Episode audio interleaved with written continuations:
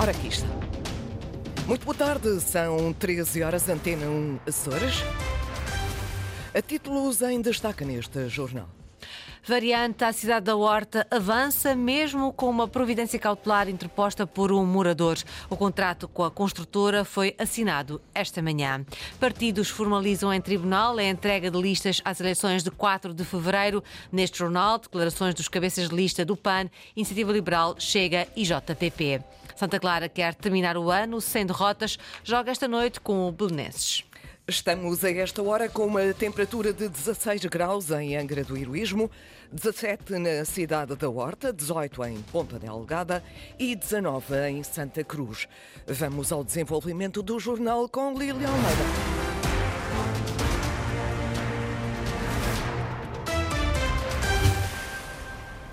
A segunda fase da variante à cidade da Horta vai mesmo avançar, apesar da providência cautelar interposta por um dos proprietários dos terrenos afetados pela obra. A garantia foi dada esta manhã pela Secretária Regional da Mobilidade e Infraestruturas durante a assinatura do contrato da empreitada que vai custar 14 milhões de euros. Ao todo foram expropriados cerca de 50 terrenos, mas nem todos os proprietários ficaram satisfeitos. Ricardo Freitas. Com contestação ou sem contestação, a segunda fase da variante à cidade da Horta vai mesmo avançar. A providência cautelar interposta por um dos proprietários dos terrenos expropriados não põe em causa a empreitada, garante Berta Cabral. Isso são contingências dos processos de expropriação, seguirá a sua tramitação normal, eh, os nossos advogados estão a tratar do assunto, isso não impede, naturalmente, a assinatura do contrato, como nós fizemos hoje, cumprindo uma meta do PRR. A Secretária Regional do Turismo, Mobilidade e Infraestruturas assinou hoje o contrato da empreitada, orçada em 14 milhões milhões de euros, que vai atravessar a cidade de norte a sul. Além de uma petição entregue no Parlamento a contestar o traçado da obra, António Amaral, um dos moradores, interpôs também uma providência cautelar, alegando que o governo não cumpriu todos os procedimentos legais. Tal como noutras fases de todo o processo, em que não houve qualquer discussão pública, também na parte da expropriação o dono da obra tentou saltar em algumas etapas que são fundamentais. E neste caso é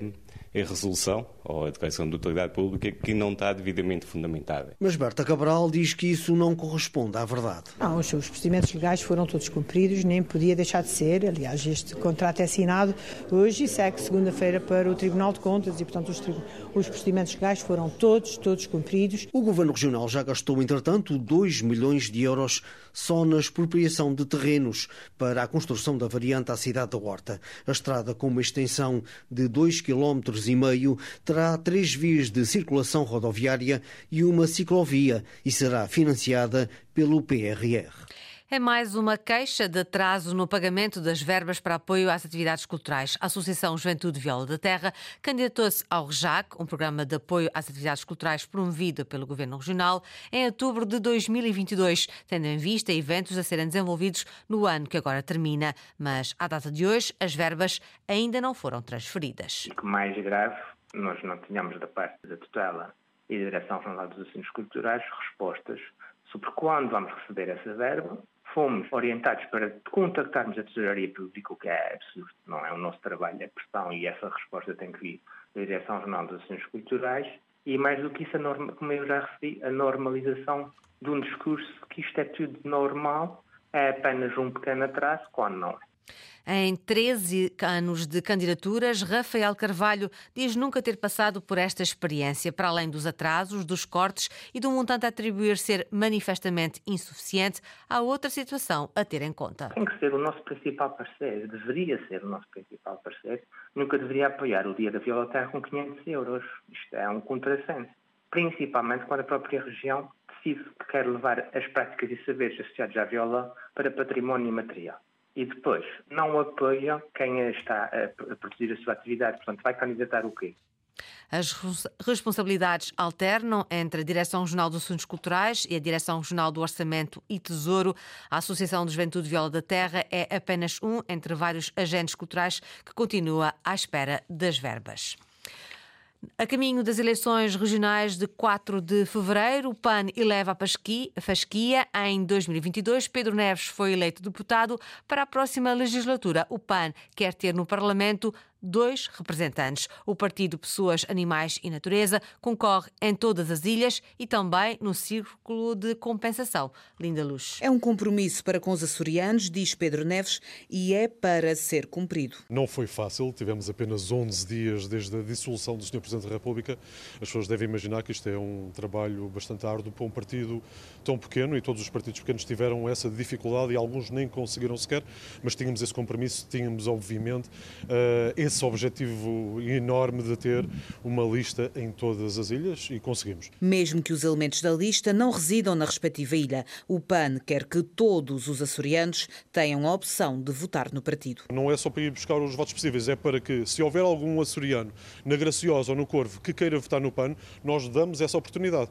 Porque se nós não tivéssemos lista, não tinham a oportunidade de votar no PAN e isso é, faz toda a diferença. A expectativa do porta-voz do PAN nos Açores é constituir um grupo parlamentar parlamentar, ou seja, eleger pelo menos dois deputados, porque, diz, o partido merece a confiança dos eleitores. E aquilo que nós pretendemos, pedir mais confiança aos açorianos para termos um grupo parlamentar. Se com um deputado fizemos o que fizemos em três anos, o que é que faremos se tivermos mais deputados? E é isso que nós pretendemos, mais confiança para o PAN. Nós temos factos comprovados de que alteramos a vida a muitos muitos açorianos e queremos continuar, obviamente, no Parlamento. O PAN concorre em todos os círculos eleitorais, nove de Ilha mais o de compensação. Pedro Neves encabeça o de São Miguel e o de compensação. Na iniciativa liberal, o deputado que o partido elegeu nas eleições regionais 2020 é para manter. Disso o partido não tem dúvidas. Este ano conseguiram formar listas em oito círculos eleitorais, sete de Ilha e um da compensação. Linda Luz. A iniciativa liberal está a crescer nos Açores e as evidências provam-no, afirma Nuno Barata. Subir de dois círculos eleitorais, que concorremos em 2020, para sete círculos eleitorais três anos depois, já é bem demonstrativo do trabalho que fizemos ao longo destes três anos. O partido cresceu bastante na região, cresceu em membros, cresceu em simpatizantes e a prova disso é termos conseguido concorrer a sete dos eh, nove círculos eleitorais. O coordenador do partido na região é novamente cabeça de lista em São Miguel e também pelo Círculo de Compensação, pelo qual foi eleito na legislatura que agora termina. O objetivo é, pelo menos, manter o deputado que têm na Assembleia. Durante a campanha em 2020 e também em cartazes e outdoors, a iniciativa tem usado o slogan Um deputado liberal faz diferença. Três anos passados, Nuno Barata continua a acreditar neste lema. E eu acho que o deputado liberal sendo juiz em causa própria, fez diferença ao longo dessa legislatura e faz muita falta ao longo da próxima legislatura ao povo dos Açores, à região autónoma dos Açores, mas principalmente às gerações mais novas. Eh, nós fomos, eu não diria o adulto na sala, mas aquele que olhou para as questões estruturais dos Açores com sentido de responsabilidade. E esse sentido de responsabilidade deverá ser reconhecido pelo povo dos Açores no dia 4 de fevereiro. De fora ficam Flores e Corvo nas restantes ilhas. A Iniciativa Liberal apresenta listas, assim como pelo Círculo de Compensação. Também o Chega Açores entregou esta manhã a lista de candidatos às eleições de 4 de fevereiro, com grandes expectativas. O cabeça de lista, José Pacheco, diz que é possível aumentar a representatividade do partido nos Açores, melhorando o resultado alcançado na Madeira. É possível aumentar, mas muito mais que o dobro. Nós temos uma expectativa muito maior. Isso é desde sempre nas mãos do povo e o povo é que vai decidir quem são os melhores deputados, quais são os melhores partidos que os representam. Nós estamos a fazer a nossa parte, vamos a nove ilhas dos Açores, com gente de bem, gente de caráter, com muito trabalho feito, mas também há uma coisa que eu tenho que dizer. 50 ou quase 50 anos depois da democracia em Portugal e da autonomia em Portugal, ainda há pessoas que têm legitimamente receio fazerem parte de uma lista, seja do Chega, seja do que for, mas neste caso é do Chega, porque são perseguidas, têm medo de represálias, isto é inadmissível. José Pacheco do Chega Açores, que se estreou na Assembleia Legislativa Regional nas últimas eleições no próximo dia 4 de fevereiro, o partido espera melhorar o resultado do Chega na Madeira, que elegeu quatro deputados. Com apenas dois meses de existência nos Açores, o partido JPP Juntos pelo Povo espera também replicar o exemplo madeirense. Nas próximas eleições, o candidato pelo Círculo Eleitoral de São Miguel, Carlos Furtado, conta ser a terceira força política. O JPP está há dois meses nos Açores, temos listas em cinco ilhas dos Açores, cobrindo em termos de população aproximadamente quase 90% da população dos Açores. Isto é de realçar. Uh, o nosso objetivo, sinceramente, é sermos a terceira força na Assembleia Regional dos Açores. Partido tem pujança para isso, tem quadros para isso. Uh, vamos ver o que é que os nossos eleitores assim definem, mas tem, estamos com boas expectativas, tanto mais que o nosso partido define-se por um trabalho responsável. O JPP não está preocupado se é direita, se é de esquerda, se é de centro. O JPP está preocupado em fazer um trabalho à altura e à, e à necessidade daquilo que é a população dos açorianos, dos Açores. Carlos Furtado, na entrega da lista de candidatos do JPP Açores às próximas eleições, é ex-líder do Chega Açores e foi até agora deputado independente. O partido afirma-se como uma alternativa de consensos. Outras eleições na Associação Agrícola da Terceira. José António Azevedo foi eleito ontem para um quarto mandato à frente da associação. Elege como prioridades nos próximos quatro anos valorizar a produção, aumentar os rendimentos na agricultura e a renovação do setor. Nós precisamos de mais massa crítica, mais jovens integrar uh, quer a produção de leite, quer a produção de carne. Uh, e o desafio é tornar o sector apelativo da forma que seja cativante para os jovens, quer os filhos de, de, produtores e também não só outros jovens que não, são, não estejam ligados diretamente a essa área, mas que gostem e têm gosto pelos animais. Uh, só assim é que nós conseguimos ter o, o sector ativo e eu acho que isso é o grande desafio. E se for apelativo para os jovens, também será para os outros menos jovens. Uh, por isso o desafio e as linhas orientadoras têm que ser um bocado nessa base de tornar o setor uh, rendimento digno e apelativo para que não haja desmantelar da atividade agrícola. José António Azevedo, presidente da Associação Agrícola da Ilha Terceira, eleito ontem em lista única para mais um mandato de quatro anos.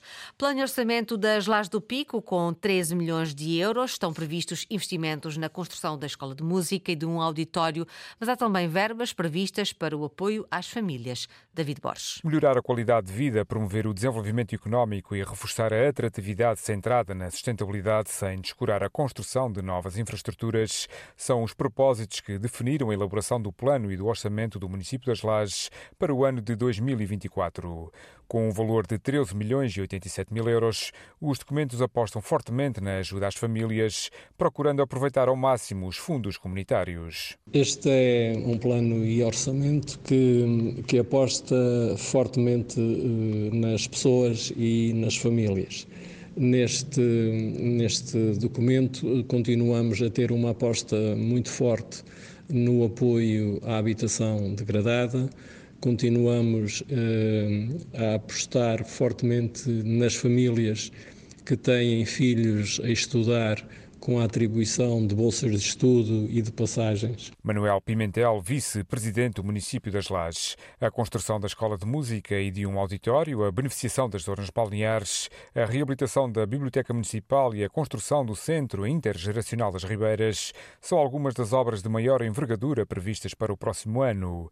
Mas o município lajense quer também investir fortemente no setor empresarial. A necessidade de apoiarmos eh, as empresas e os empresários do nosso Conselho, porque são eles que criam riqueza, são eles que geram economia e a aposta nos parques empresariais, tanto da Silveira como da Ponta da Ilha, acredito que vai ajudar a dinamizar a economia do nosso Conselho. Os documentos foram aprovados em Assembleia Municipal com os votos a favor da bancada do PS, que dá sustentabilidade ao Executivo Municipal, e a abstenção dos elementos da coligação PSD, CDS-PP, PPM, unidos pelo nosso Conselho. Como vimos, a coligação PSD, CDS, PPM optou pela abstenção. Ana Jorge espera que as promessas feitas pelo Executivo Camarário sejam cumpridas. Aquilo que nos importa salientar é: queremos nós que sejam projetos, programas concretizáveis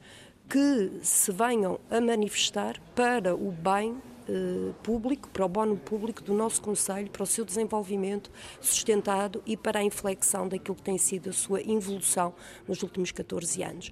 Isto quer dizer que a nossa abstenção tem a ver com aquilo que foi a decisão técnica do documento, há uma impulação da receita à conta daquilo que não é uma certeza. Orçamento das Lajes do Pico com um valor de 13 milhões e 87 mil euros.